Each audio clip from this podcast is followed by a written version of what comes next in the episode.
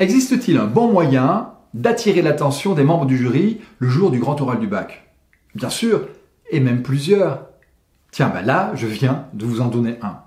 J'ai joué du principe de la question rhétorique, qui ne demande pas de réponse de celle de ceux qui vous écoutent, mais qui par contre crée immédiatement un dialogue entre eux et vous, puisque dans leur cerveau, ils sont en train de répondre à votre question.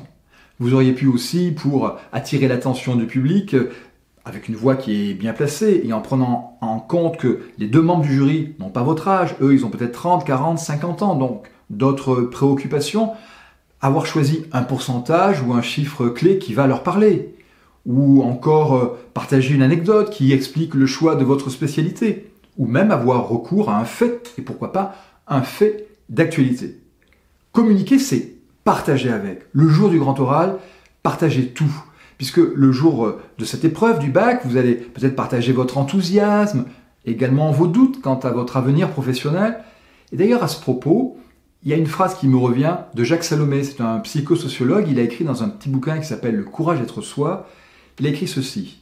Derrière chaque peur se cache un désir. Eh bien, à l'attention des deux membres du jury, le jour du grand oral du bac, le plus vite possible, partagez votre désir d'attirer leur attention.